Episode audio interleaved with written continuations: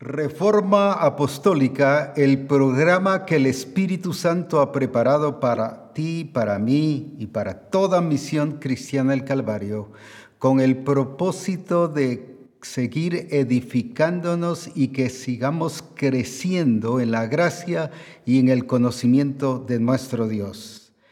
Si algo el Espíritu Santo ha querido y quiere para Misión Cristiana del Calvario y por eso es que la ha cuidado, nos ha enseñado la revelación de Jesucristo para que le conozcamos y de esa manera alcancemos el objetivo por el cual fuimos elegidos para manifestar la gloria de Jesucristo. Es por eso que Él nos ha llevado paso a paso en diferentes circunstancias y en diferentes procesos con el propósito de enseñarnos y formarnos para alcanzar su propósito. Hay gente que se establece metas, que decide y eh, se propone metas, pero generalmente son personas con metas, pero sin propósito. Y esto les hace no alcanzar el objetivo que el Padre quiere que nosotros tengamos. Pero para eso nos dejó el Espíritu Santo para que no estemos solos, ni para que hagamos ocurrencias, ni para que hagamos cosas que imaginaciones o fantasías, o copiando modelos de otra, de otra clase o de otras eh, congregaciones, sino que hagamos de acuerdo al modelo de Cristo Jesús. Por eso dice que la palabra que el Espíritu Santo tomará de lo mío, de Cristo, y os lo hará saber. Y eso es un privilegio hermoso que tenemos como misión cristiana del Calvario, que el Espíritu Santo nos está revelando no doctrinas, no métodos, no estrategias, sino el Espíritu Santo nos está revelando una persona llamada Jesucristo el Señor. A Dios gracias por todo ese caminar que el Espíritu Santo nos ha llevado. Y como dije, es para ubicarnos y enseñarnos el propósito real y verdadero de Jesucristo en nuestras vidas. Hemos estado hablando sobre la importancia del carácter. Y vemos que la iglesia al principio le dio mucha importancia al carácter, al testimonio el testimonio es el reflejo y la expresión de lo que somos y el carácter es la expresión de lo que somos. En otras palabras, personas de testimonio. Como dije, hay mal testimonio y hay buen testimonio. Vuelvo a recordar la historia cuando eh, eh, los apóstoles dijeron, escojamos escojan o busquen a siete varones de buen testimonio, no solo de testimonio, sino de buen testimonio. ¿Qué significa esta clase de personas? Como dije, no era para servir mesas, sino era el perfil que se requería para cualquier expresión o función que como iglesia se, se tuviese. Ahora, por eso es necesario el que nosotros podamos eh, cuidar el testimonio y cuidar el carácter precisamente para que demos la talla en el propósito y en el plan del Señor. Vemos a un Jesucristo que no había hecho ningún milagro ni había predicado ningún mensaje. Sin embargo, todos esos 30 años iniciales antes de que ya comenzara a realizar de lleno su ministerio, lo que él expresó fue el carácter, fue estilo de vida. Y por eso en Juan 17, y versículo 6, el cual leímos también la vez pasada, pero ahora lo volvemos a leer en la Biblia libre, versión eh, libre, dice, yo he revelado tu carácter a aquellos que me diste del mundo. No les reveló doctrinas, aunque mencionó puntos doctrinales. No les reveló una historia de como hoy se enseña en muchas escuelas dominicales Pedro y Juan en la barquilla. No le enseñó puntos que no les correspondía. Él se dedicó a enseñar y a revelar eh, el carácter del Padre.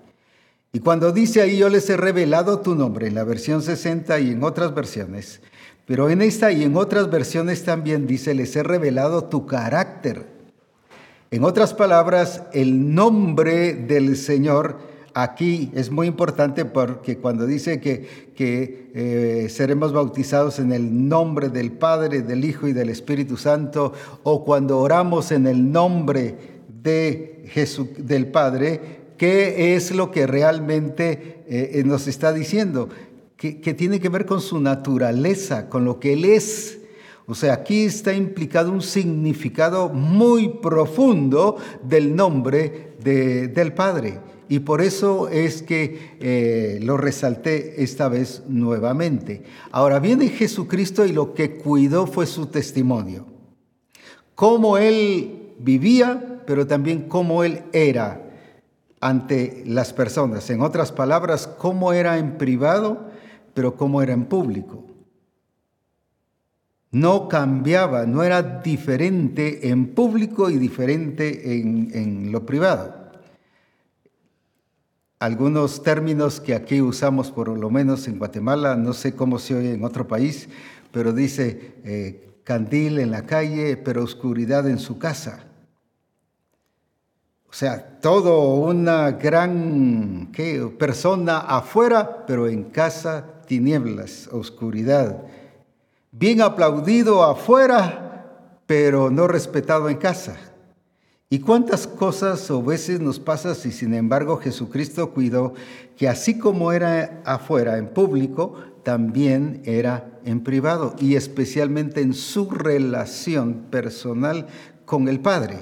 Y por eso el Padre dijo, este es mi Hijo amado en quien yo tengo contentamiento. ¿Pero por qué? Como dijese alguien, no había hecho ningún milagro, no había predicado, no había hecho ninguna maravilla, pero sí había dado testimonio del Padre, revelándolo a Él. Lo que era desconocido, ahora era conocido. Por lo tanto, esa fue una de las cosas básicas en la vida de Jesucristo, lo cual tiene que ser muy esencial en nuestra vida. Si algo debemos de cuidar antes de cualquier cosa es que haya testimonio. Que las personas, tanto como son afuera, sean dentro de casa, como son afuera en público, sean también dentro de la congregación y que de esa manera podamos revelar al Cristo glorioso y todopoderoso. Cuando nosotros vemos el por qué no alcanzamos las promesas del Señor, aunque tengamos talento, aunque tengamos el puesto, podemos ser pastores, podemos ser apóstoles, profetas, evangelistas, maestros eh, y, y cualquier otra función dentro de la congregación, sin embargo no alcanzar el objetivo de lo que el Padre quiere en nuestra vida. No brillar, no resplandecer la gloria de Jesucristo. Veamos la historia que se ha hablado mucho y es muy conocida sobre las, los doce espías que fueron, que fueron enviados a investigar la tierra prometida. El Señor les dijo, yo les prometí la tierra y se las voy a dar. Ustedes lo que tienen que ir a hacer es a tomarla y tomar posesión de ella. Pero veamos aquí en números 13, 27 al 33, vamos a leer varios versículos ahí para entender realmente esto que el Señor nos quiere hablar. Y les contaron diciendo, ellos ya ahora regresan de haber investigado, de haber visto la tierra y vienen a testificar. Estoy hablando de un testimonio hablado y les contaron diciendo, nosotros llegamos a la tierra a la cual nos enviaste. Obedecieron, a la que ciertamente fluye leche y miel y este es el fruto de ella. ¿Y qué trajeron? Más el pueblo que habita aquella tierra. Quiero que vayamos, vayamos viendo paso a paso el asunto de carácter. Mas el pueblo que habita aquella tierra es fuerte y las ciudades muy grandes y fortificadas y también vimos allí a los hijos de Anac. Mm, Amalek habita el Negev y el Eteo, el Jebuseo y el Amorreo, habitan en el monte, y el Cananeo habita junto al mar y a la ribera del Jordán. Entonces Caleb hizo callar al pueblo delante de Moisés y dijo, subamos luego y tomemos posesión de ella porque más podremos nosotros que ellos. Pero luego, ¿cuál fue la actitud de los varones? De los otros diez. Mas los varones que subieron con él, o sea, los otros diez, dijeron, no podremos subir contra aquel pueblo porque es más fuerte que nosotros y hablaron mal entre los hijos de Israel de la tierra que habían reconocido, diciendo, la tierra por donde pasamos para reconocerla es tierra que traga a sus moradores y todo el pueblo que vimos en medio de ella son hombres de grande estatura. Y también vimos allí gigantes, hijos de Anac, raza de los gigantes, y éramos nosotros a nuestro parecer como langostas, y así les parecíamos a ellos. Si podemos notar en toda la lectura que tuvimos, el problema no era solo falta de fe, como generalmente se dice Caleb y Josué tuvieron fe, y sí es parte de ello, pero el problema radicó en un mal carácter. ¿En qué sentido? Se ve que eran mentirosos. ¿Por qué? Porque estaban diciendo cosas que no eran reales. Hay gigantes que se tragan, que se comen a las personas, que, que, matan a las personas, que las destruyen. No era cierto, si no se los hubieran comido a ellos. Hay gigantes y empiezan a hablar sobre cosas, pero el asunto está que empezaron a poner excusas. Y cuando usted o yo o alguien pone excusas para algo, es un problema interior un problema de carácter, de falta de una identidad, no hay seguridad, no hay firmeza. Ahora, ¿qué dijeron ellos? Dice que empezaron a criticarlos y a murmurar contra Josué y Caleb. ¿Por qué razón? Porque ellos dijeron, sí, vamos y subamos. Firmes, ¿qué, muestran ahí? No solo fe, sino muestran un carácter que, que ellos eh, reconocían que había que avanzar y poseer la tierra. Eso requiere firmeza. Tiene que ver con el carácter. Tiene que ver con disciplina, carácter. Tiene que ver con el ver el plan y el propósito del Señor, ser visionarios. Tiene que ver con el carácter. Entonces, ¿cuántas cosas que nosotros vemos aquí que el problema principal de ellos al estorbar, al criticar, al murmurar y prejuiciaron la, actitud de Josué y de Caleb porque los estaban haciendo como mentirosos. Estaban haciendo quedar mal ante la gente, pero viene Josué y Caleb, y, especialmente Caleb, y se para y dice, subamos. Y ahí fue donde intentaron apedrearlos. Mire, ahí ya se pusieron furiosos. Eso tiene que ver con carácter no con falta de fe. Ese tiene que ver con carácter de ira, contienda. Se recuerda que las obras de la carne son ira, contienda, disensiones. Y ellos ahí trataban de dividir el grupo. Y una de las reglas que tiene el mundo es divide y vencerás. El sistema lo que hace siempre es dividir para vencer. Y el problema es que la iglesia o el pueblo del Señor toma también esa estrategia. ¿Pero por qué? por su problema de carácter, no es firme en la formación que el Señor le ha dado. Y entonces nos inventamos cosas y tratamos de dividir para que podamos salir supuestamente victoriosos. Ahora, entonces el problema principal ahí fue carácter problemas de personas que, estaban expresando que no eran firmes, no eran sólidos en sus creencias, que toda la experiencia que habían visto del Señor de nada les sirvió. ¿Por qué razón? Porque ahora, y no eran cualquier persona, la escritura dice que eran príncipes, o sea, eran líderes, lo que hoy conocemos como liderazgo. Era gente que lideraba tribus, porque los mandaron como eso.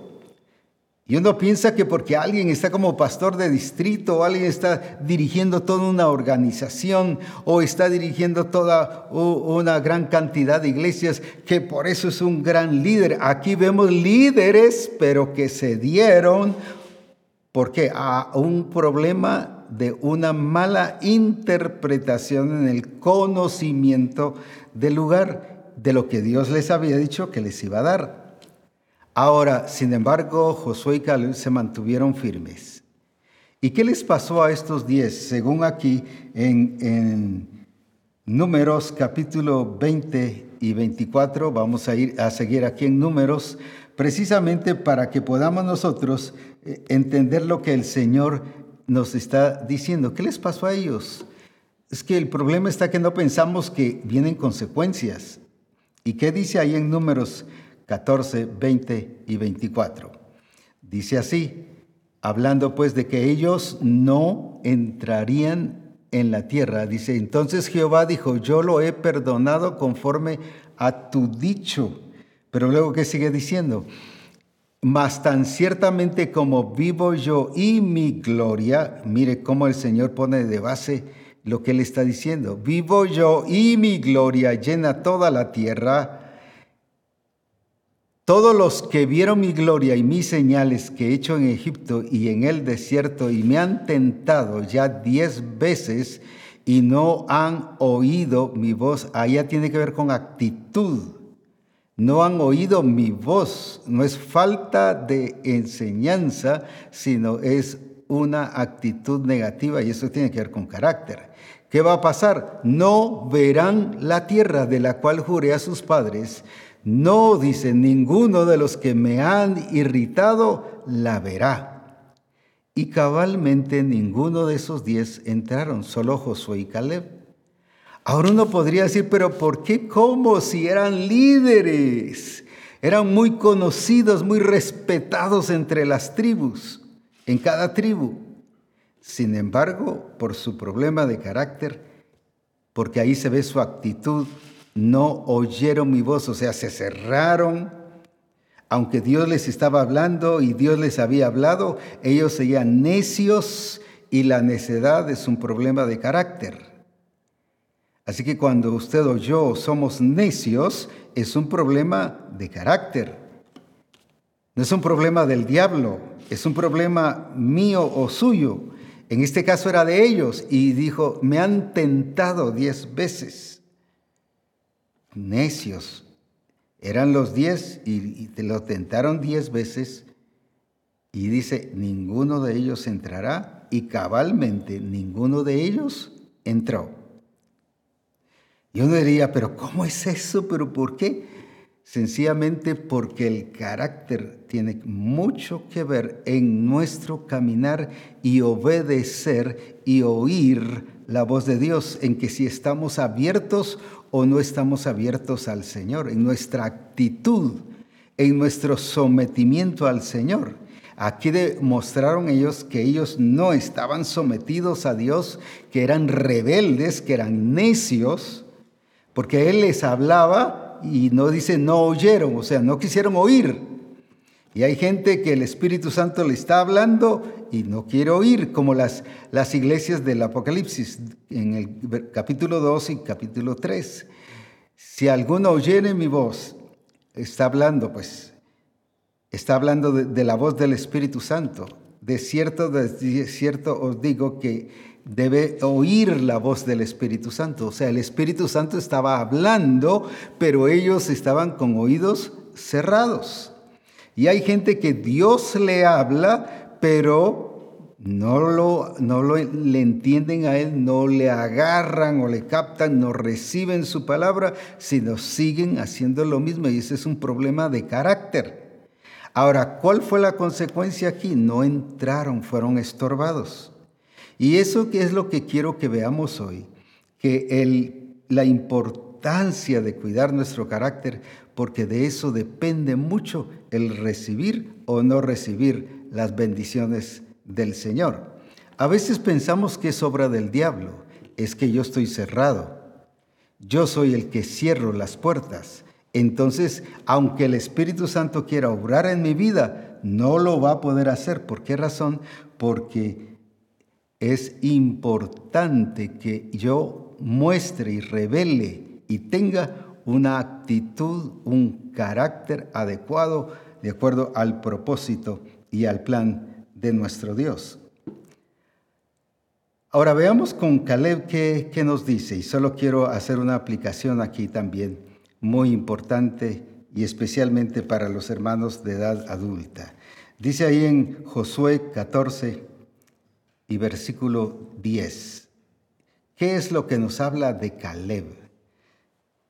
Y, quiero hacer resaltar y pongamos mucha atención en relación a la edad y a la fecha que aquí nos dice eh, sobre Caleb. Ahora bien, Jehová me ha hecho vivir como él dijo, estos 45 años. ¿Y habían pasado cuántos años? 45 años desde el tiempo que Jehová habló estas palabras a Moisés, cuando Israel andaba por el desierto, y ahora he aquí, hoy soy de edad de 85 años. Qué tremendo. Podemos decir que todo lo que el Señor le está diciendo allí en relación a Caleb, Caleb de alguna manera lo voy a traducir o a interpretar en nuestro tiempo. Aquí empezó el ministerio de Caleb.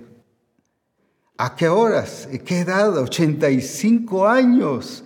Pasaron 45 años, mire, de entrenamiento, de capacitación, de revelación del plan y del propósito de Dios y que fue sometido a prueba porque dice, los llevé por el desierto para probar su corazón. 45 años y él ahora testifica y más adelante dice, y tengo todavía la fuerza y la vida como cuando empecé. Todo eso tiene que ver con actitud ¿Cuántos de nosotros o cuántos de algunos de nosotros tienen 85 años? Algunos a los 40 años cuando empezó Caleb a iniciar este, este caminar en el desierto. Ya van todos decepcionados, ya van todos así que confusos, ya no quieren más, cansados del camino y muchas otras cosas más. Ya todos con, cierto enojo, rezagados en su actitud. Todo eso tiene que ver con carácter. Sin embargo, ahora viene Caleb y dice, ahora tengo 85 años. Así que no creo que, o muy pocos serían contados con la mano que tenemos 85 años. Digo que, que tienen 85 años, yo tengo 73 ya voy llegando. Pero yo puedo decir lo mismo, ahora tengo más energía y más ganas de servir a Dios y pasión por el Señor que cuando inicié el ministerio, que cuando tenía 15 años, que fue cuando inicié mi ministerio. Y lo mismo dice Caleb, yo ahora es cuando más lo estoy traduciendo para, porque es una gran lectura de varios versículos ahí. Ahora tengo más ganas y, y vemos su pasión de servir al Señor. ¿A qué edad? 85 años. Así que si usted tiene 40, 50, 60, 70, 80 u 85 años o más, aquí nos revela de alguien que cuidando su carácter, su estilo de vida, que cuidando su testimonio sí puede vivir y hacer las cosas para la gloria de Jesucristo. Algunos están sometidos bajo el sistema. A los 60 años en algunos países ya se jubilan y ya creen que también se jubilaron en el Señor. Y ahora que trabajen los jóvenes, eso he oído mucho en mi caminar en el ministerio, en los diferentes lugares, he oído a muchas personas, no, ahora les toca a los jóvenes actuar, a la nueva generación que trabaje. Ahora les toca a ellos, yo ya hice mi trabajo, yo ya hice esto, yo ya hice el otro. No, mire aquí a los 85 años, Caleb dice que él tenía fuerza y energía y pasión para hacer lo que el Señor le había dicho que tenía que hacer. Si no veamos un Abraham a los 100 años, teniendo el hijo, se le cumplió la promesa. Y ahí inició una etapa de la generación, los hijos de Abraham. Mire qué hermoso. 100 años. Así que animo aquellos que ya están cediendo y que ya se sienten jubilados en el Señor y que ya se sienten que ya no pueden, ya están cansadísimos y que ya están, como decimos aquí en Guatemala, colgando la toalla, levántese en el nombre de Jesús porque el Espíritu Santo está renovando su carácter y llevándolo al crecimiento y desarrollándose eh, la obra de Cristo en su vida y formando la obra de Cristo en su vida para que usted cumpla el propósito y el plan del Señor. Así que no se quede parado. El quedarse parado lo lleva a morirse. Alguien dijo que el principio de la muerte no está cuando uno expira, sino el principio de la muerte está desde el momento en que se queda parado que ya no funciona, que no activa, que no hace, desde ahí empezó a morirse. Sin embargo, vemos a un Caleb que sigue adelante y dice, ahora tengo más ganas de servir a mi Dios. Que eso, aquellos que ya están en esa edad adulta, en esa edad ya madura, que ahora sea esa renovación de un entendimiento de expresar el carácter de Cristo que no nos quedemos en pausa, sino que sigamos adelante para la gloria de nuestro Señor Jesucristo. Ahora quiero que veamos, además de estas cosas que el Señor nos está hablando, el por qué se da que las personas empiezan a bajar la guardia o a ceder y qué es lo que produce en nuestra vida. Leamos aquí en jueces capítulo 2, versículo capítulo 2, versículos 10 al 11, ¿qué es lo que provocó crisis en el pueblo? ¿Qué es lo que provocó no solo una crisis religiosa, sino una crisis social, cultural, lo que usted pudiese llamar hasta, hasta financiera? Veamos entonces qué es lo que produce.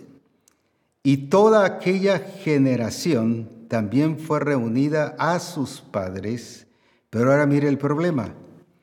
Y se levantó después de ellos otra generación que no conocía a Jehová ni la obra que él había hecho por Israel. Voy a repetir esa segunda parte. Y se levantó después de ellos otra generación que no conocía a Jehová ni la obra que él había hecho por Israel. Quiero que me ayude a pensar o que pensemos juntos, ¿por qué esta nueva generación dice que no conocía a Jehová ni las obras que él había hecho? ¿Por qué cree usted que se dio eso? ¿Por la falta de manifestación del Señor? ¿Porque el Señor los había abandonado? es por la falta de testimonio de los padres hacia los hijos no fueron testimonio, no cuidaron su testimonio en casa. Entonces esta nueva generación, ¿cuál fue el problema? No conocía a Dios ni las obras que Dios había hecho. Quiere decir que en su casa ni siquiera comentaban de Dios, ni mucho menos comentaban lo que Dios había hecho con ellos. Había un vacío, un faltante de testimonio. Y como hemos estado hablando del testimonio y del carácter, ¿qué significó entonces? Que ellos se cerraron a las cosas de Dios y que produjeron una generación cerrada a Dios. Porque después entonces viene el Señor, ya les envía y como habían llegado con los cananeos, los eteos y los jebuseos, y el Señor dijo que iba a quitar a todos ellos. Pero ahora después dice, yo no los quitaré, porque ellos no me están glorificando. Ahora, ¿por qué es que la nueva generación ve tanto conflicto y problemas y crisis y tantas cosas? Y lamentablemente la iglesia dice hay que orar para que sean desatados de sus eh, asuntos hereditarios. Son problemas de herencia, son problemas de aquí allá, pero el Señor dice en su palabra en Pedro de que ya fuimos redimidos de la vana manera de vivir la cual recibimos de nuestros padres. Entonces, ¿dónde queda eso? Lo que pasa es que el mal testimonio o la falta de un buen testimonio produce que la nueva generación no conozca a Dios. Entonces la pregunta es, ¿por qué en las naciones el pecado, las crisis y todo están aumentando? Creo que la respuesta es demasiado fácil. La falta de testimonio de la generación que estamos presentes. Porque no tenemos y no hemos podido influenciar a la nueva generación. Debido a eso es que ahora hay hijos ateos, borrachos, hijos eh, metidos en problemas de género, hijos eh, con problemas financieros, hijos con desórdenes sociales, Ahora, ¿pero por qué? Por la falta de testimonio. No fue la falta de Dios, porque Dios siguió con el pueblo. Pero esta nueva generación dice, no conocieron a Dios ni lo que ni sus obras. Imagínense la deficiencia de testimonio en casa. Cuando el Señor les había dicho, y estas leyes, hablando de las leyes en relación al pueblo judío, les enseñarás a tus hijos y a los hijos de tus hijos. ¿Qué pasó entonces con el pueblo? Que estoy viendo que las respuestas prácticamente son muy lógicas. Ellos no obedecieron en transmitir ese diseño, voy a decir, de la ley hacia sus hijos. Ni siquiera se las mencionaron. No había nada, ninguna expresión ni término de Dios en la familia. Y que produjo una generación que no conocía a Dios ni a sus obras. ¡Uh, qué tremendo! Pero hay otra crisis también como el caso que le pasó a, a Gedeón y que nos relata aquí en el libro de jueces capítulo 6. Eh, en el libro de jueces, en el capítulo 6, nos relata el caso eh, y versículo 13. No solo faltante de dar testimonio, sino veamos qué es lo que también nos dice ahí. Y Gedeón le respondió, cuando, esto fue cuando el ángel se le apareció a Gedeón. Ah, Señor mío, si Jehová está con nosotros, ¿Por qué nos ha sobrevenido todo esto? Fíjese que ahí está ya cuestionando a Dios. ¿Y dónde están sus maravillas? Aquí estos padres se cumplieron una parte. Que nuestros padres nos han contado diciendo, no nos sacó Jehová de Egipto. Y ahora Jehová, y sigue los otros versículos, pero la parte que nos interesa es esto, lo que nos han contado nuestros padres. Ahora, aquí sí hubo una parte de contar la historia, pero no tuvieron testimonio, no les mostraron a Dios en su vida.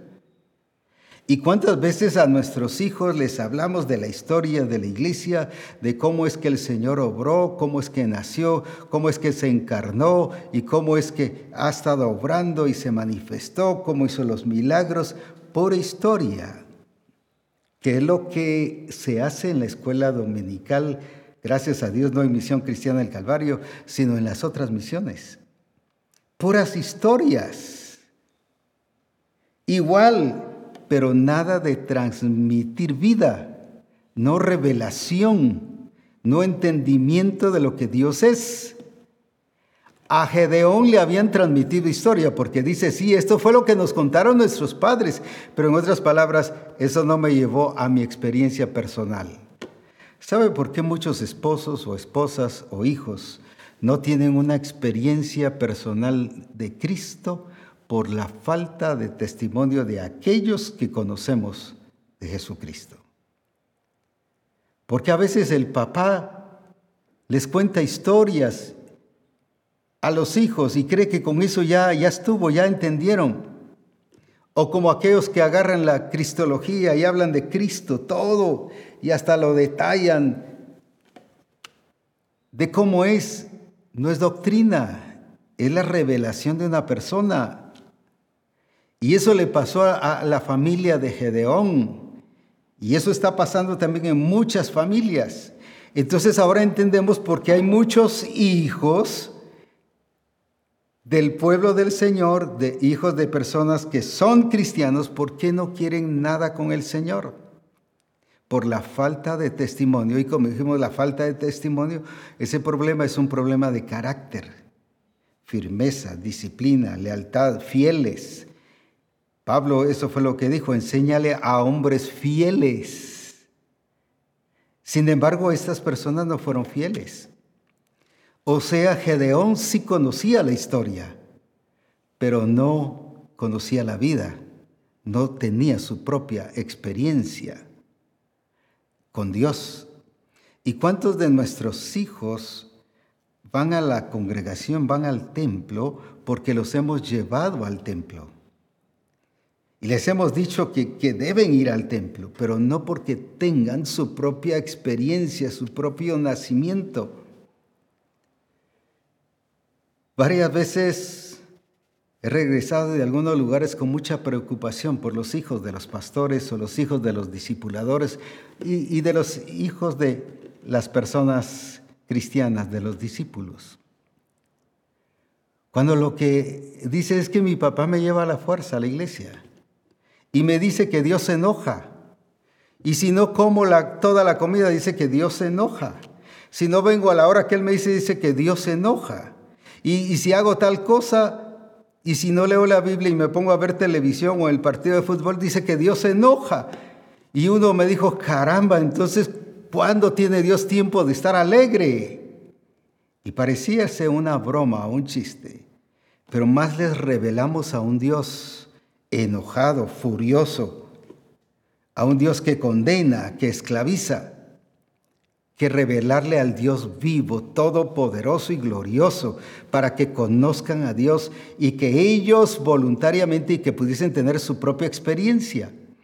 Porque cuando vemos, volviendo a estos dos casos que ya presenté de la nueva generación que no conocía a Dios, ellos definitivamente no tenían su propia experiencia con Dios.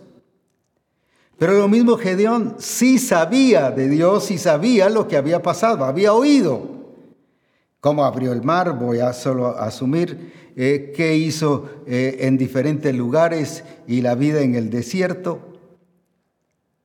Todo eso lo sabía y creo que él lo podía explicar, pero no lo estaba viviendo, no tenía su propia experiencia. Entonces, generalmente nos preocupamos del testimonio de un milagro. Venga el hermanito, venga la hermana sanó de tal cosa, venga a testificar y gloria a Dios. Testificó, pero nos olvidamos de lo que hemos venido hablando del testimonio de vida, de estilo de vida. Qué importante es cuando nosotros entendemos el plan y el propósito del Señor. Y cuando no llevamos a nuestros hijos a la fuerza, al, servicio, al culto, sino cuando les damos y les revelamos testimonio. Nuestra experiencia personal, en varias ocasiones me la han preguntado y me dice, mire, ¿por qué su hijo, el apóstol Ronald, y por qué su hija, eh, Lizzie, porque así la conocen? ¿Por qué están buscando al Señor y por qué realmente? Para serles muy franco, uno de los que mucho me preguntaba eso era, el profeta Mario Méndez que estuvo un tiempo con nosotros, pero así también me han preguntado otros.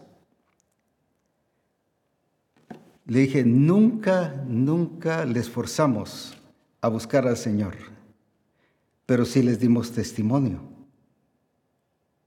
Y al ministerio nunca les hablamos de que ellos debiesen estar en el ministerio, porque entiendo que el ministerio no es heredado, el ministerio lo da el Señor. Pero ¿por qué los dos aman al Señor? Y ahora no solo ellos dos, sino los nietos están amando al Señor y aman el ministerio y están también sirviendo al Señor. Ahora, ¿pero por qué? No porque les hemos puesto reglas, tienen que hacerlo porque si no nos van a regañar en la iglesia, si no nos van a decir, miren el mal testimonio. No, nada de eso, sin ninguna presión. ¿Por qué se buscó al Señor? Porque se les enseñó la importancia de su experiencia personal. No les estuvimos cantando el corito Pedro y Juan en la barquilla, o cuando lo de Jonás, o eh, cuando eh, David hirió al gigante Goliat y que somos soldaditos, siervos del Señor. No, no se les enseñó ni se les cantó sobre eso. Se les dio testimonio y cada uno con su propia experiencia personal en el momento que cada uno lo buscó, tuvo su encuentro. Pero a nadie tampoco le hablamos del ministerio. Lo que sí hicimos era que cuando estaban en el vientre de su mamá, se oraba por ellos. Los bendecíamos y nunca les dijimos, mire, tú vas a ser destinado para el ministerio y tú vas a hacer eso. Nunca, como algunos que manipulan a los hijos para que estén en el ministerio y están a regañadientes. Sin embargo, qué gozo ha sido para nosotros el verles sirviendo y disfrutando del Señor y dando testimonio, pero ¿por qué? No fue una generación que no conoce a Dios, es una generación que conoce a Dios. Ahora, pero ¿por qué? Por testimonio. Entonces volvemos a lo mismo. ¿Por qué la generación esa nueva generación no conocía a Dios. Quiere decir que vivían al estilo del mundo como los demás hacían las cosas del mundo. Pero hoy, ¿por qué vemos una generación así? Porque se nos ha introducido la mentalidad del mundo. Ah, es que usted sabe, y ese era uno de los comentarios que yo siempre hice a los maestros de escuela dominical, ¿por qué razón hay tantos niños en la escuela dominical voy a poner solo un número, solo para trabajarlo, 60 niños en la escuela dominical, pero ya cuando se llega a lo que antes era la sociedad de jóvenes, solo habían 3, 4 jóvenes y no eran de los que venían de la escuela dominical. Entonces les decía, entonces, ¿qué está haciendo la escuela dominical? Y fue donde el Señor me siguió confirmando que el discipulado no estaba en la escuela dominical sino que el discipulado y el testimonio estaba en casa. Es allí donde se forman a los verdaderos hijos de Dios y a los siervos de Dios. ¿Qué es lo que hoy el mundo está tratando de quitar a los hijos? El sistema. Todo ese, ese, ese sistema del 2030 es quitar a los hijos. ¿Para qué? Para quitar esa influencia y ese testimonio y que realmente podamos experimentar y ver la gloria de Dios de una manera preciosa y gloriosa, al punto que podamos influenciarlos y mostrarles la revelación de Jesucristo. Ahora, por eso es importante, porque el discipulado principal, no por ser pastor, no por ser apóstol, no por ser profeta, evangelista o maestro, no, el discipulado principal que usted y yo tenemos es en casa. Porque si no van a haber problemas serios, y los hay.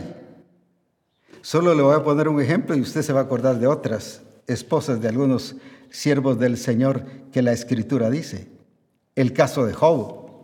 La esposa vio cómo Job estaba sufriendo y qué, y qué le dice en vez de decir, ven mi amor, mi tesoro, vente, vamos a orar y vamos a buscar al Señor y ayunar. No, ¿qué le dijo? Maldice a Dios y muérete que se termine ya todas las cosas. Este sufrimiento, una esposa llevando a un esposo a hacer el mal.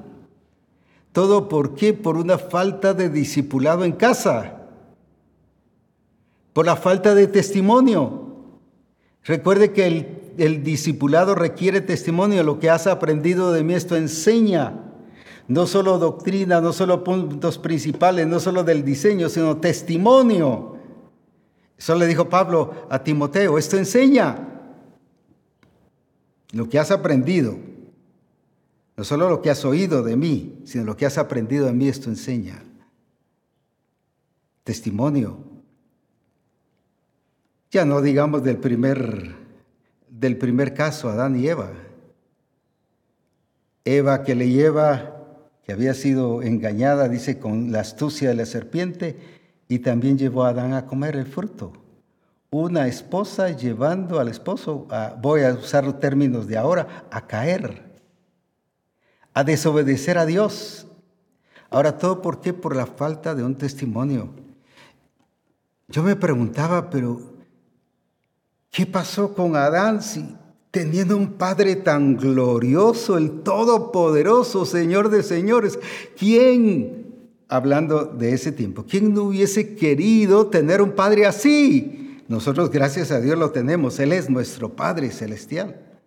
Pero Adán tenía esa clase de Padre, pero no le importó ese Padre que él tenía por dejarse influenciar, en este caso de Eva.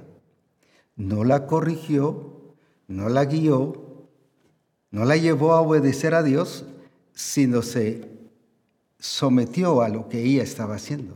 Le preocupó o le interesó o para él, él valoró más a Eva que a Dios.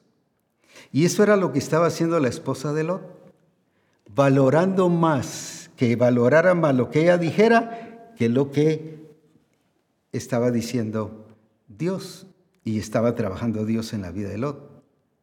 Ahora, todo porque uno podría ser las esposas, así que no, aquí el problema era la falta del discipulado que el Señor había dicho que se debiese tener en las personas, en la esposa, en los hijos. ¿Cuántas veces son los hijos los que determinan nuestra, nuestro actuar? Ya no una esposa o los hijos. ¿Cuántas veces es el Hijo el que determina qué es lo que nosotros tenemos que hacer?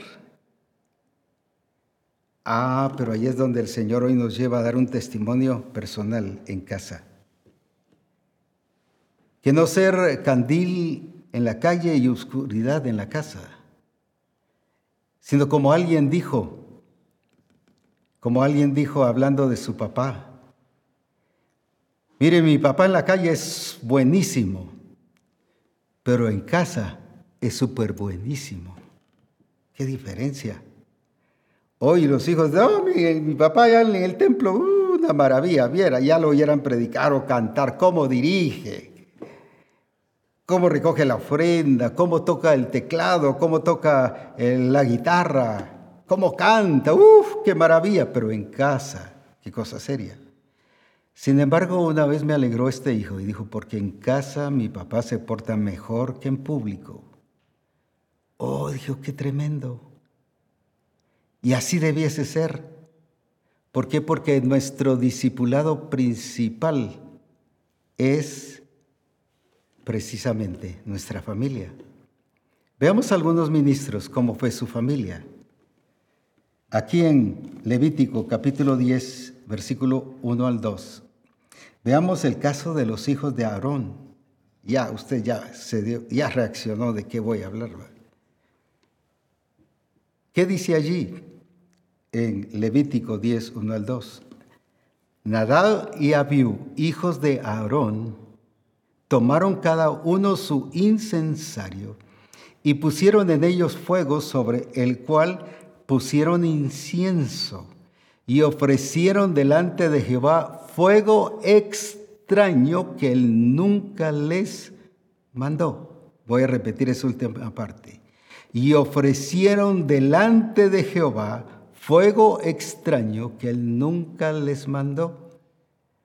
Imagínense al principal de los sacerdotes teniendo hijos que no hacían las cosas conforme al diseño.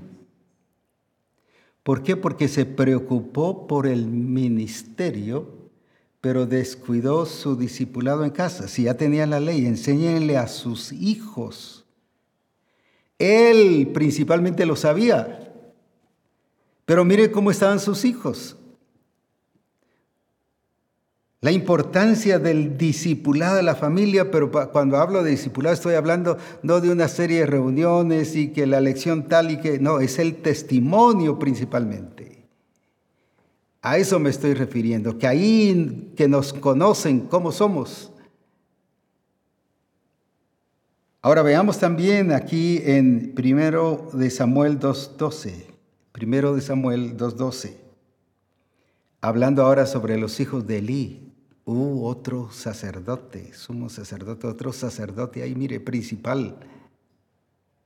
Y los hijos de Elí eran hombres impíos, y no tenían conocimiento de Jehová. Dejémoslo así, solo lo voy a traducir al tiempo actual.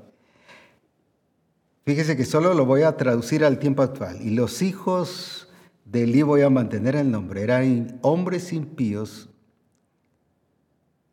o los hijos del pastor, o los hijos del discipulador, o los hijos de los hermanos de tal congregación, de tal lugar. En este caso son hombres impíos y no tienen conocimiento de Jehová. La pregunta es entonces, ¿cómo es eso que tremendos siervos de Dios, como ya expliqué con una esposa en el caso de Adán y en el caso de Lot, y hay otros que podría mencionar, pero ahora estoy hablando de los hijos, dice que eran hombres impíos. Igual no conocían a Dios, no habían tenido su experiencia en Dios. ¿Pero por qué? Porque se había dedicado 100%, voy a decir así, al ministerio y había descuidado su familia. Tampoco es irse al otro extremo, 100% su familia y que descuide el ministerio. No estoy hablando de esto. Cada cosa tiene su tiempo, su lugar. Pero eso significaba que tanto Aarón como Elí no eran testimonio no estaban dando testimonio en casa. ¿Por qué? Porque sus hijos eran impíos. Pero también lo vemos aquí en 1 de Samuel capítulo 8 y el versículo 1 al 3. Ahora los hijos de Samuel, un profeta, santo Dios. Pero dice, ¿qué dice ahí en 1 de Samuel? Y aconteció que habiendo Samuel envejecido, puso a sus hijos por jueces sobre Israel. Y el nombre de su hijo primogénito fue Joel, y el nombre del segundo Abías, y eran jueces en Berseba. Pero no anduvieron los hijos por los caminos de su padre. Antes se volvieron tras la avaricia, dejándose sobornar y pervirtiendo, mire qué palabras tan gruesas que utiliza, el derecho. Ahora, ¿qué notamos entonces aquí? Mire, Aarón, Elí, Samuel, siervos de Dios muy fuertes, muy tremendos, como dije, aplaudidos afuera, pero en casa no eran respetados ni eran modelo. Pero también hay una persona que, pareciera que, todo lo hizo tan perfecto, pero sin embargo vemos algunas fallas que tuvo en su familia. En el libro de primera, Primero de Reyes 11.6, aún David, él conforme el corazón de Dios. Sin embargo, dice que su hijo Salomón no hizo las cosas correctas. E hizo Salomón lo malo ante los ojos de Jehová y no siguió cumplidamente a Jehová como David su padre. Y una de las preguntas es, bueno, ¿y entonces qué le pasó a David? Si Salomón no, siguió cumplidamente, no, sí, o sea, no cumplió o sea, no siguió al pie de la letra todo lo que él le había dicho y enseñado. Hizo lo malo ante los ojos de Jehová. Era que en parte se había descuidado David de modelarle y enseñarle. Aunque también entiendo que van a haber casos y esto no va a ser excusa para que usted diga, ah, por esa razón mis hijos son así, o, o, por esa razón es que si Adán teniendo un padre tan santo y tan perfecto, se revela, le desobedece, lo mismo un David sometido a Dios y haciendo la voluntad de Dios, vemos a un Salomón desobedeciéndole, porque ellos determinaron, los hijos, hacer lo malo delante de los ojos de Jehová. Van a haber ciertos casos, pero son excepciones. No lo digo para que usted ahora se escude en eso. Y diga, ya ven, por eso mis hijos son así, pero yo delante del Señor soy fiel. No, no, eso que lo diga el Señor, no usted. Ahora, importante el testimonio, el servir a Dios, el dedicar el tiempo al Señor, el que podamos ser fieles a Dios, porque a veces nos interesa la forma o la estructura y se las enseñamos a nuestros hijos. Por ejemplo, a tocar la guitarra, o el teclado o a predicar o a ser maestro de escuela dominical. Nos interesa mucho la forma o la estructura. Lo que tenemos que enseñarles es la persona. Es Cristo. Como dijo Pablo, Cristo en mí, la esperanza de gloria. Porque eso es lo que va a producir carácter y una vida guiada por el Espíritu porque dice que el que va a vivir en el Espíritu va a andar en el Espíritu. La evidencia de que estamos viviendo en el Espíritu es que se va a andar en el Espíritu. Entonces la importancia del testimonio y del discipulado en casa. Y no solo porque estos tiempos que son tan difíciles y que están profetizados y que están sucediendo y no los podemos esconder, lamentablemente muchos hijos de cristianos y de hijos del pueblo del Señor se están enredando en las cosas del mundo. Pero no es salir a las calles y reprender y echar agua aparentemente santificada y decir que tomamos, voy a hablar de Guatemala, tomamos Guatemala para Cristo y los hijos de los creyentes van a ser fieles. No, no es ahí. Ni tampoco es el maestro el responsable de enseñarle en la escuela. Estoy hablando de este discipulado, estilo de vida.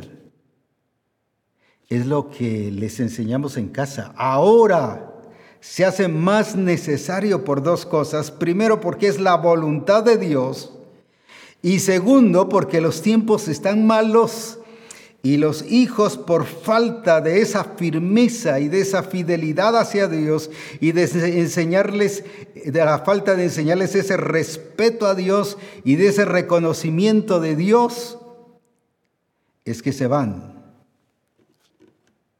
¿Cuántos de los hijos de los cristianos que entran a la universidad siguen fieles a Dios?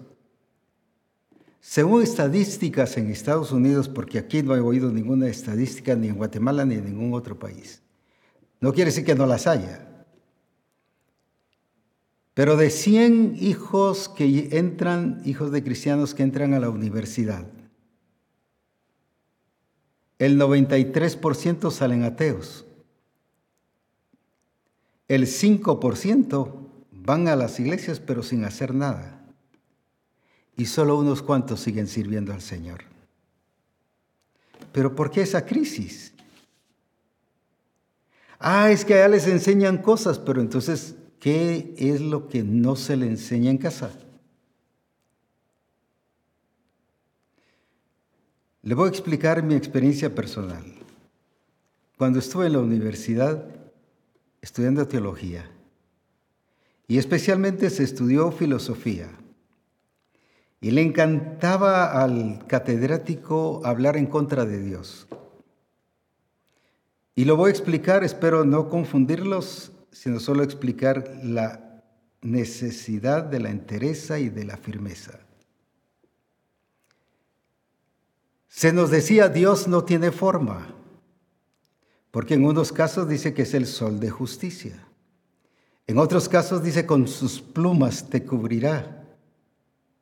Y así sucesivamente empezaron a hablarnos. Entonces luego lanza la pregunta, entonces, ¿qué forma tiene Dios? Y recuerdo muchos compañeros de estudio allí, pero no eran de la misión, sino eran diferentes congregaciones. Salían llorando y decían, es que estoy confundido. Incluso un hermano se me acerca y me dice, aquí estoy saliendo con sabor amargo. Yo no le dije, ¿cómo así me si no escuchó lo que dice? Pues contradiciendo todo lo de Dios y enseñando que Dios no tiene forma. Y como dije, nos explicaron muchas cosas. No le dije, yo estoy firme en lo que he creído y sé quién es Dios y mi base es la palabra de Dios, no todas esas teorías y conceptos. Y mientras los demás llorando y confusos y que ahora estaban saliendo todos confundidos y que no sabían en quién creer, yo seguí adelante. Y no me movió nada. Como dije, esa fue mi experiencia personal. Ahora, por eso creo en la importancia de enseñarle a nuestros hijos principios. No solo valores, sino principios del diseño y del propósito de Dios, que aunque oigan cosas confusas, equivocadas, distorsionadas y todo lo que usted quiera, y procedente de la serpiente antigua, que se puedan mantener, porque esa fue mi experiencia. Y en ningún momento me confundieron, ni en ningún momento resulté eh, que se me quitó el sueño, el hambre o que no sabía en qué creer. Sino seguí y, y como ustedes han visto, creyendo en el único Dios verdadero, el que es soberano y Señor de señores. Ahora, ¿por qué no me movió? No porque yo fuese especial, sino sencillamente porque aprendí los principios de la palabra de Dios y no me movieron. Hoy el mundo está trabajando a nuestros hijos en las escuelas, en las universidades, en los trabajos. Ahora hay un vacío de Dios, no se menciona a Dios en ninguna parte. Y lamentablemente por la falta de un fundamento real y verdadero, los hijos están cediendo ¿Por qué? Porque los hemos puesto a terceras personas que se encarguen de la educación de nuestros hijos. Mire lo que pasó aquí. Hijos de ministros tremendos, Aarón, Samuel, Elí, David, y así podría mencionar otros. Incluso ahora en, nuestros tiempos, ¿cuántos ministros tienen, han tenido su problema con sus hijos? Pero no es porque se tiene que dar esta responsabilidad de testimonio a, terceras personas. Es mi responsabilidad, es su responsabilidad.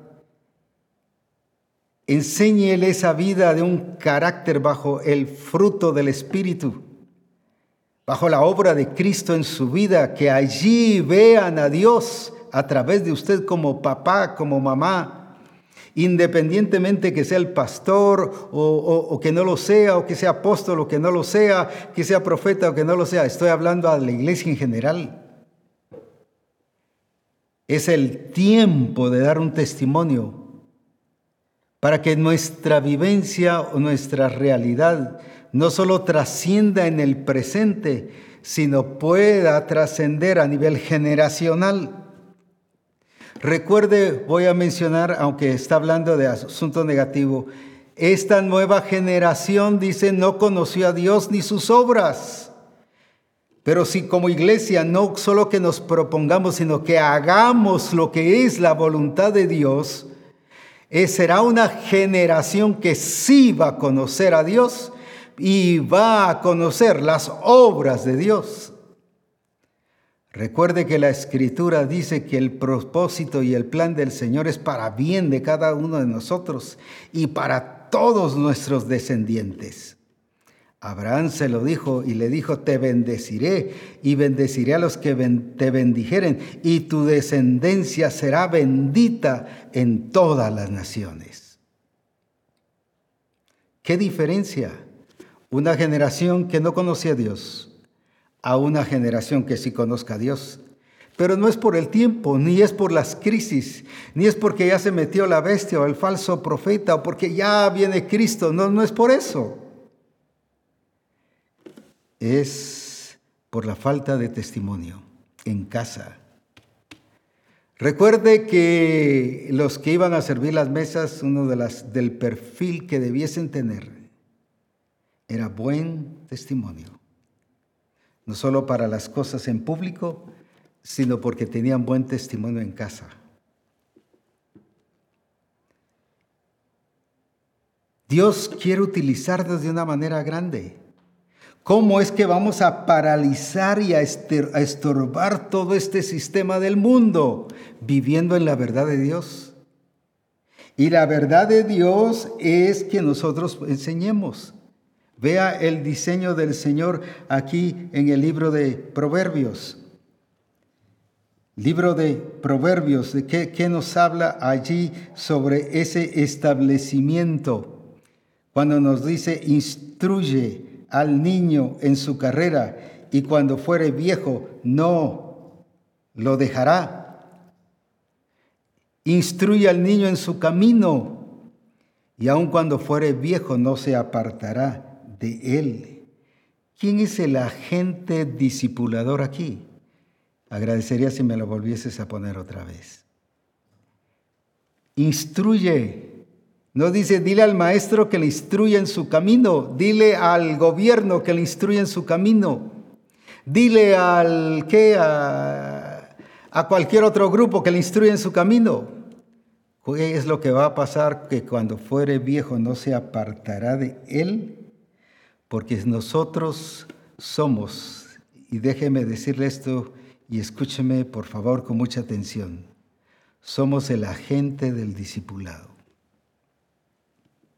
Lo que pasa es que le hemos dejado a nuestros hijos la educación a los maestros. Gracias a Dios por los maestros cristianos. Pero no es a ellos. O se los hemos dejado al gobierno, que el gobierno los eduque. Dice, instruye, ¿quién tú? Papá y mamá.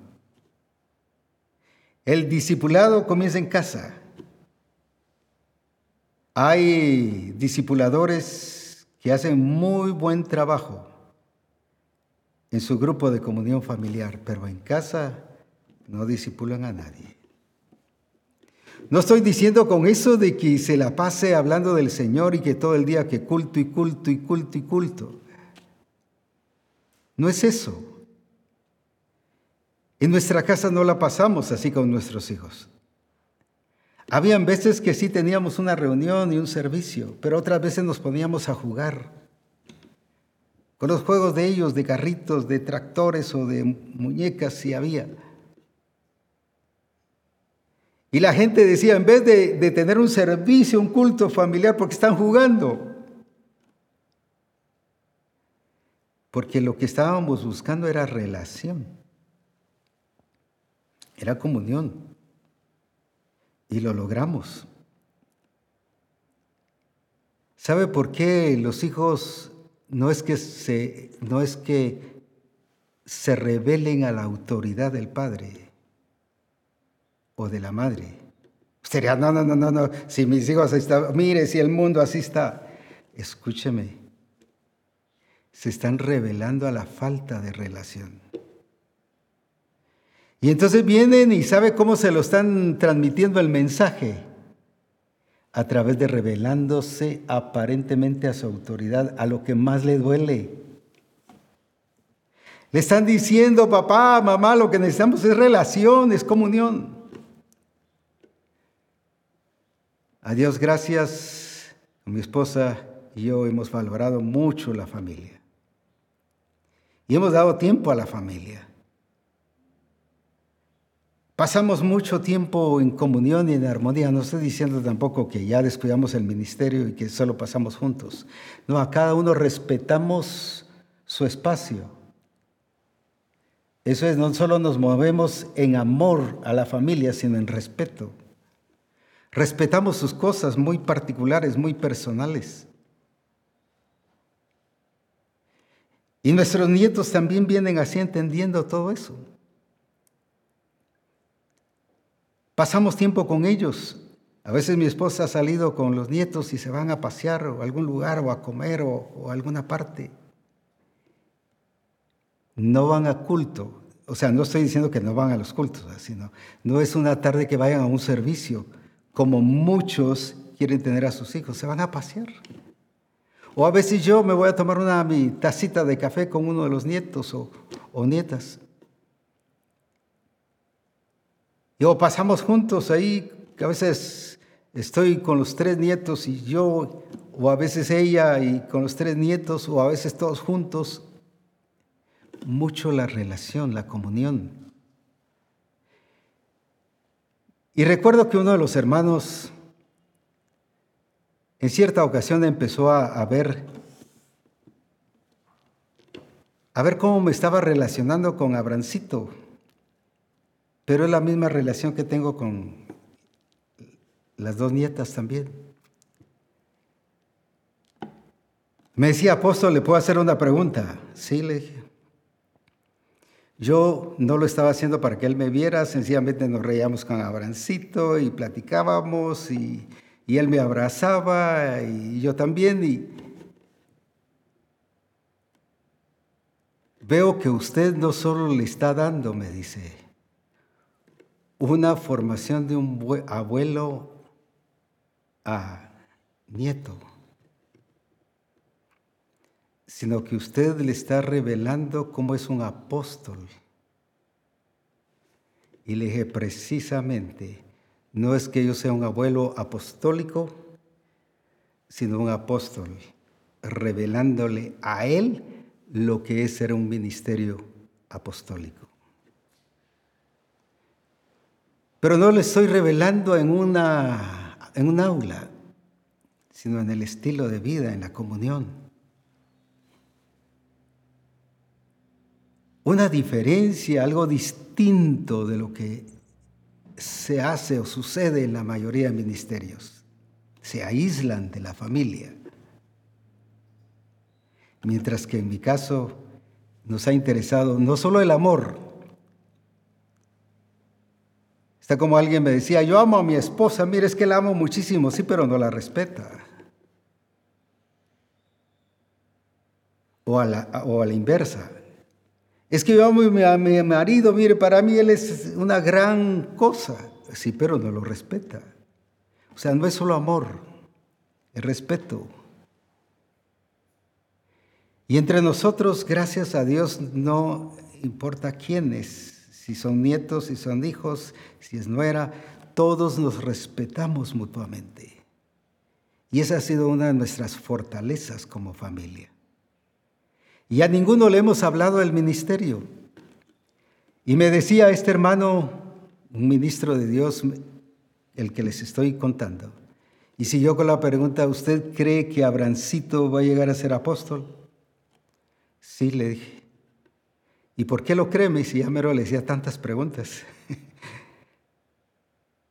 le digo, es que yo no solo estoy conociendo el principio, sino ya conozco el final. Y por eso es que le estoy dando como abuelo una enseñanza no de abuelo, sino una enseñanza apostólica. ¿Sabe por qué usted no educa bien ni disipula a sus hijos? Porque no conoce el final. La escritura dice que sus hijos serán bendecidos de parte de Dios y que planes gloriosos tiene Dios para sus hijos. Pero eso no lo vemos, solo vemos el presente, la crisis. Lo explico de esa manera, aunque no era hijo de Jesús. Pedro no era hijo de Jesús.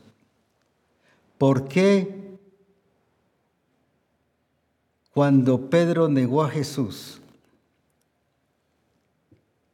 no fue que Jesús tolerara la rebelión y la negación de Pedro hacia él. No fue que se hiciera, disculpen el término, de la vista gorda, como decimos aquí. No, lo dejó pasar como cualquier abuelito, ah, pues a ver, vení, no, no te preocupes, adelante. No. ¿Sabe por qué él entendió y le habló incluso antes de que lo negara y le dijo, irás a tus hermanos y les dirás hasta le dio tarea, responsabilidad, porque él no solo conocía el momento, sino conocí el final. El problema nuestro es que solo miramos el momento. Y sí hay que verlo, porque tenemos que ser realistas, pero no actuar solo por el momento, sino por el final y seguir discipulando. Pero discipulando, voy a decir así, con una estrategia que les lleve al destino que el Señor ha hecho. Queremos aprender que nuestros hijos, la esposa, el esposo, los hijos, son gente de destino y de propósito. Entonces vamos a disipular bajo esa realidad. Entonces no es que no me importa. No me importa qué están viendo mis hijos en mí, no me importa que, que miren ellos cómo salen. O como me dijo una vez un papá, yo hasta televisión les compré a mis hijos para que se encierren allá y me dejen a mí ver televisión aquí. Falta de relación. Y termino con esto. Llegó una niña con su papá. Su papá estaba viendo el fútbol en la televisión. Y le dice, papá, papá, juguemos. Ah, no me quites ahorita. Mira, me estás haciendo perder la atención de lo que estoy viendo. Papá, papá, juguemos. Y viene el papá y agarró unos juguetes y le anda a jugar, pues. No, yo quiero jugar contigo.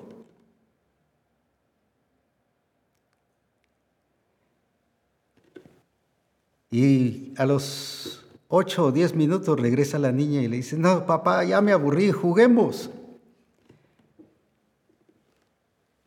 Y había uno de esos juegos de colocar parte por parte, parte por parte y formar el dibujo. Y se lo da y le dice, a ver, armame eso y después de eso sí jugamos. Pero el papá pensando en que no lo iba a lograr. Y en eso, como a los cinco o ocho minutos regresa, papá, papá, ya terminé. ¿Cómo le dice? Ya coloqué cada pieza en su lugar. Aquí está. Y el papá sorprendido y le pregunta, ¿y qué hiciste? Es que atrás hay una figura de hombre. Entonces no me preocupé de colocar los países donde quedaban y qué, cuál era, y que cada país qué departamentos o qué lugares tenía. Me preocupé de formar al hombre y así compuse los países.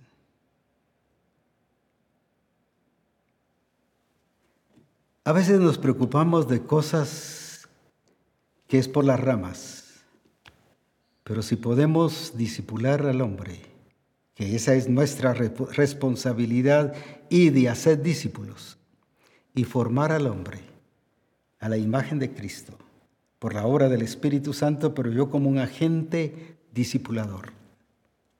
Vamos a lograr lo que Jesús dijo, id y haced discípulos a todas las naciones. Entonces sí, Misión Cristiana del Calvario va a alcanzar su objetivo por el cual fue elegida Qué glorioso que seamos buenos discipuladores afuera, pero que seamos mucho mejor discipuladores dentro, en casa. Como dije, que no solo afuera recibamos los aplausos, ¡Uf, qué pastor tremendo, qué profeta, qué apóstol, ¡Uf, qué evangelista tan tremendo, ¡Uf, qué maestro, nos dejó con la boca abierta sino que también mucho más o mejor puedan dar testimonio la esposa o el esposo y los hijos de nosotros. ¿Por qué no conoció la generación nueva a Dios ni sus obras? No por ausencia de Dios, sino por la ausencia de un discipulado que les revelara el carácter de Cristo a su familia. Termino con el versículo que comencé. Les he revelado a ellos tu carácter. Yo he revelado tu carácter a aquellos que me diste del mundo. La pregunta hoy es, ¿qué les estamos revelando a nuestros hijos? ¿Doctrina? ¿Forma? ¿Estructura? ¿O les estamos revelando la persona de Cristo? Eso tiene que ver con el carácter, porque ahí Jesús dijo, yo les revelé tu carácter a los que me diste. Y el Señor le ha entregado su familia, su esposa, su esposo, sus hijos. Son parte de una sola familia. La batalla no la vamos a ganar haciendo marchas. La batalla la vamos a ganar haciendo lo correcto, discipulando en casa aquellos que el Señor nos ha dado. Es esa la manera en que todas las cosas que el enemigo ha planificado, y artimañas, voy a decir así solo para darme a entender, de la bestia, del falso profeta y del anticristo y de los últimos tiempos se va a vencer, es con la formación que demos en casa, revelando el carácter de Cristo.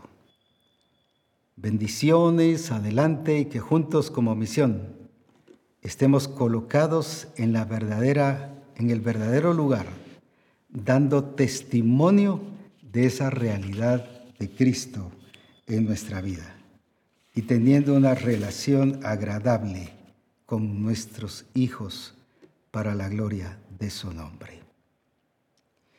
Quiero informarles sobre las inscripciones y las inscripciones se van a abrir ya hoy, no está todavía abierta.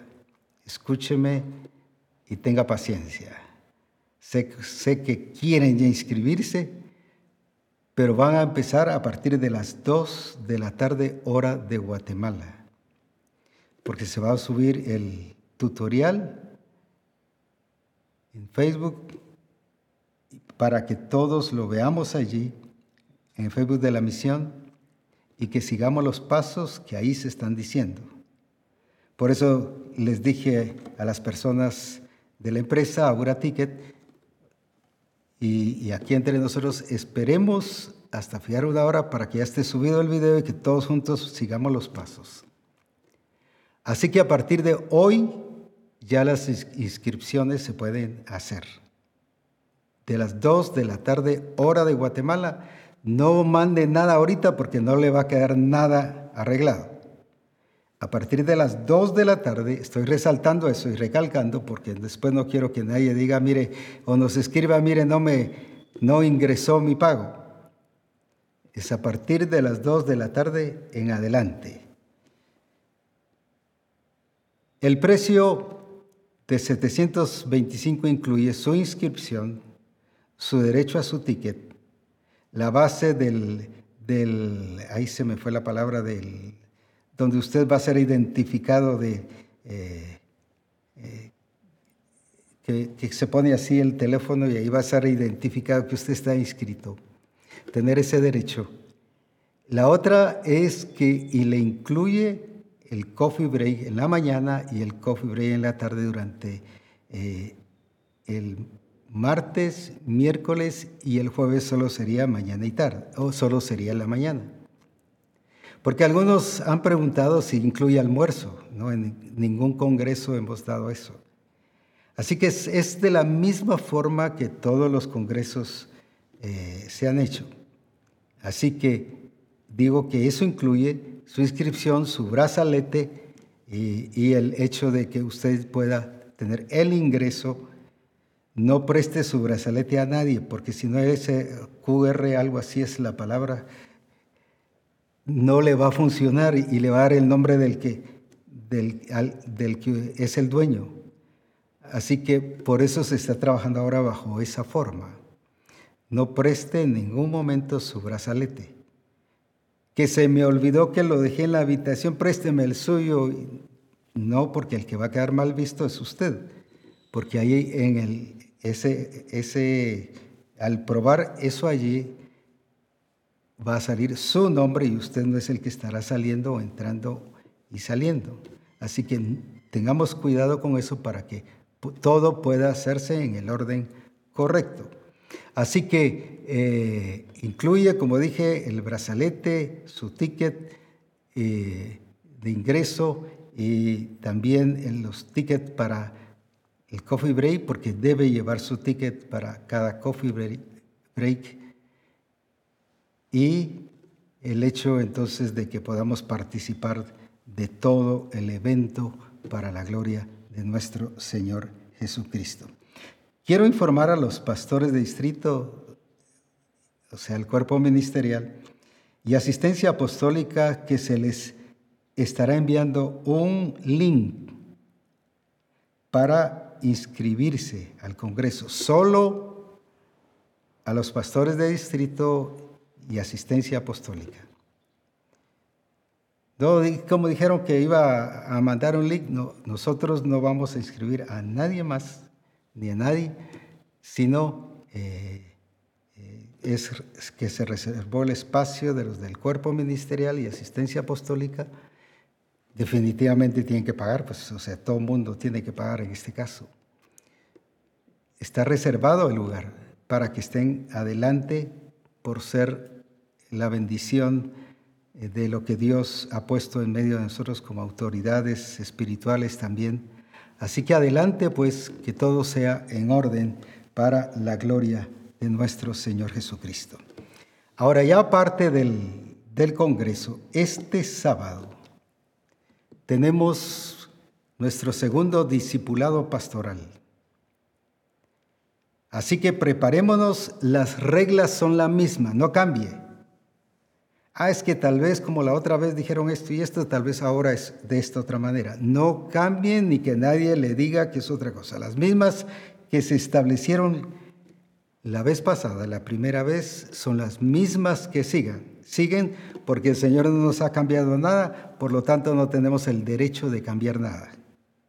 Así que en la misma hora, de 9 a 12.30, será nuestro discipulado pastoral entonces a prepararnos y a disfrutar de la gloria y del poder de nuestro Señor Jesucristo.